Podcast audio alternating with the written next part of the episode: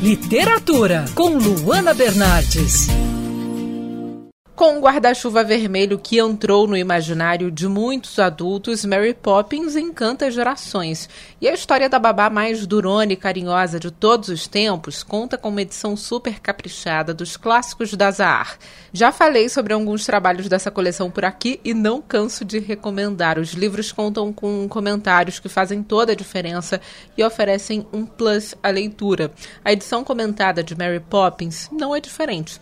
No trabalho conhecemos o contexto histórico do surgimento do livro com o ingresso da figura da babá, né, em meio às famílias da Inglaterra e dos Estados Unidos. Acompanhamos também como o livro se tornou um clássico da Disney e como a autora P.L. Travers lutou pela sua essência, né? E claro, a própria história de Mary Poppins é maravilhosa, com magia e vários estímulos à imaginação.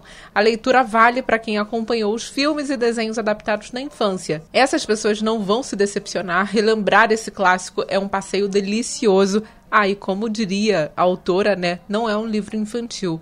P.L. Travers sempre defendeu que a obra vale para todas as idades. Eu sou a Luana Bernardes e você pode acompanhar mais da coluna de literatura acessando o site bandnewsfmrio.com.br clicando em colunistas. Você também pode acompanhar as minhas leituras pelo Instagram Bernardes Luana, Luana com dois N's.